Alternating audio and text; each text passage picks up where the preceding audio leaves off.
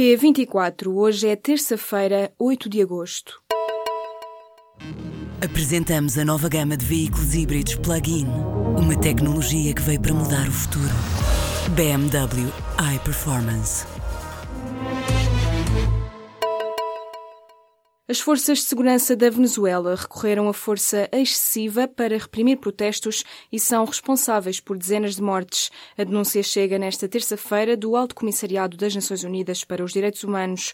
Uma investigação preliminar baseada em 135 entrevistas investigou 124 mortes. Destas, pelo menos 46 mortes foram diretamente atribuídas às forças de segurança e 27 foram atribuídas a grupos armados ligados ao governo venezuelano.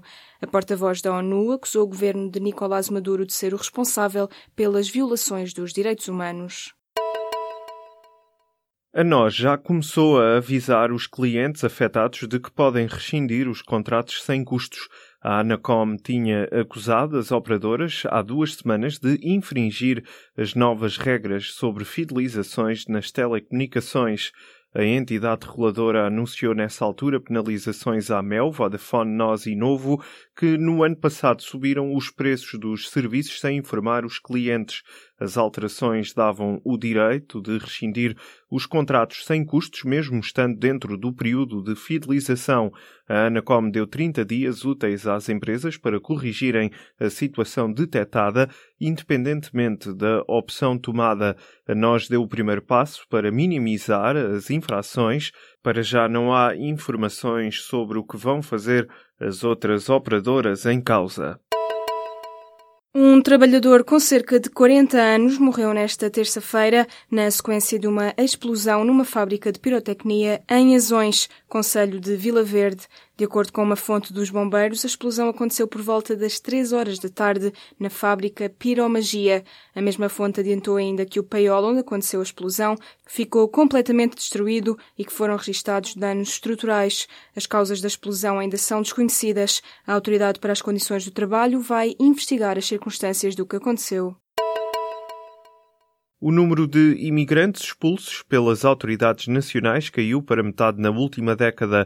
Só no ano passado, Portugal expulsou 375 imigrantes, quase metade do total dos últimos 10 anos. Os dados constam no relatório de Imigração, Fronteiras e Asilo de 2016 do Serviço de Estrangeiros e Fronteiras. Desde 2007 foram expulsos 6 mil cidadãos estrangeiros.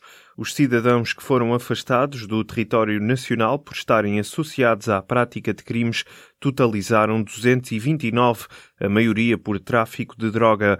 O CEF abriu ainda mais de 26 mil processos de contraordenação, 11 mil por permanência ilegal em território nacional e mais de 2.700 por falta de declaração de entrada. Os moradores de um prédio no bairro da Mouraria, em Lisboa, vão poder manter-se ali pelo menos mais cinco anos. Os habitantes tinham sido informados no início do ano do fim dos arrendamentos no prédio em que viviam. Alguns teriam que sair em agosto, a maior parte até ao final deste ano e outros ainda durante 2018. Na segunda-feira receberam finalmente a notícia de que a Câmara de Lisboa chegou a acordo com a proprietária do número 25 da Rua dos Lagares, a empresa Iber Aquisições. As 16 famílias que tinham de sair do prédio vão ter novos contratos de arrendamento para os próximos cinco anos. O acordo prevê ainda a realização das obras necessárias. A Câmara de Lisboa envolveu-se no conflito que opunha o senhorio e os inquilinos apenas no início de julho, depois de uma campanha quase inédita pelo direito à habitação. Um ano depois, o Funchal espera ainda por apoios aos que perderam quase tudo no incêndio que devastou a cidade.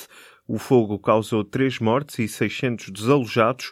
Os prejuízos foram avaliados em 157 milhões de euros.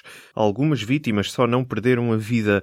As habitações ficaram destruídas, foram realojados em apartamentos, mas de forma temporária. Um casal, ouvido pelo público que perdeu a casa onde vivia há mais de 40 anos, foi realojado num apartamento, mas esperam por uma habitação definitiva.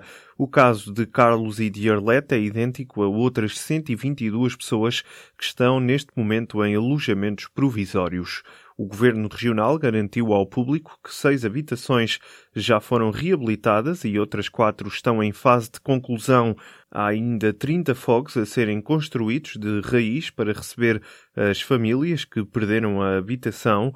O investimento foi dos fundos comunitários e com verbas do governo regional, segundo explicou ao público Rubina Leal, antiga secretária regional para os assuntos sociais e atual candidata à autarquia do Funchal pelo PST, garante, no entanto, que o dinheiro prometido pelo governo central nunca chegou.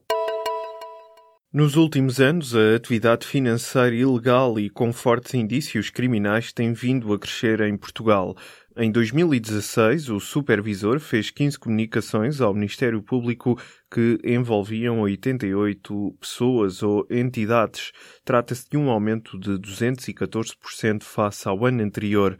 A atividade ilícita inclui a concessão de empréstimos e a captação de poupanças junto de particulares.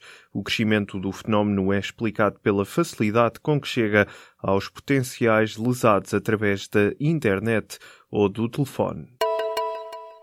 Um engenheiro do Google foi despedido acusado de sexismo. Na sexta-feira, James Damore publicou um memorando interno onde defendia que a desigualdade entre homens e mulheres nas empresas se explica por diferenças biológicas e que quaisquer políticas para a combater são más para o negócio.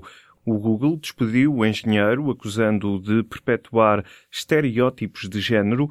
A informação foi confirmada à agência Reuters pelo próprio Damor, que estará agora a explorar todos os mecanismos legais disponíveis para recorrer da decisão.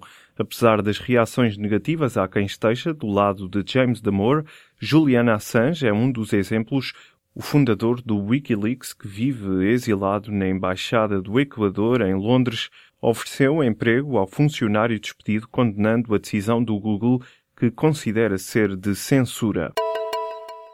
Os hackers que atacaram o canal norte-americano HBO e que divulgaram de forma ilícita um episódio da série A Guerra dos Tronos pedem milhões de dólares em bitcoins para que não sejam divulgados mais conteúdos. A notícia foi avançada nesta terça-feira pela Associated Press. A mensagem foi enviada em formato de vídeo e é clara. Se a HBO não pagar o equivalente a seis meses do salário dos hackers em bitcoins, haverá novas divulgações. Além do quarto episódio da sétima temporada de A Guerra dos Tronos, anos, foram roubados também guiões, e-mails, documentos e informações referentes à série e a outras produções do canal. A HBO voltou a afirmar que está a trabalhar com as autoridades e especialistas em segurança na investigação do ataque. Uma nova espécie de mosca chegou a Portugal, é originária de países tropicais e subtropicais e tem estado a alimentar-se de cadáveres na Europa. Esta mosca é muito frequente na China e na América do Sul e foi detectada nos últimos anos no sul de Itália, em Nápoles e em Espanha, além de Portugal. Cientistas italianos questionam na revista Forensic Science International como é que a mosca chegou ao país. Os autores concluem que a nova espécie veio da China através do comércio marítimo a existência desta mosca pode ter de resto um impacto na saúde pública. Os cientistas alertam para o risco de transmissão de doenças.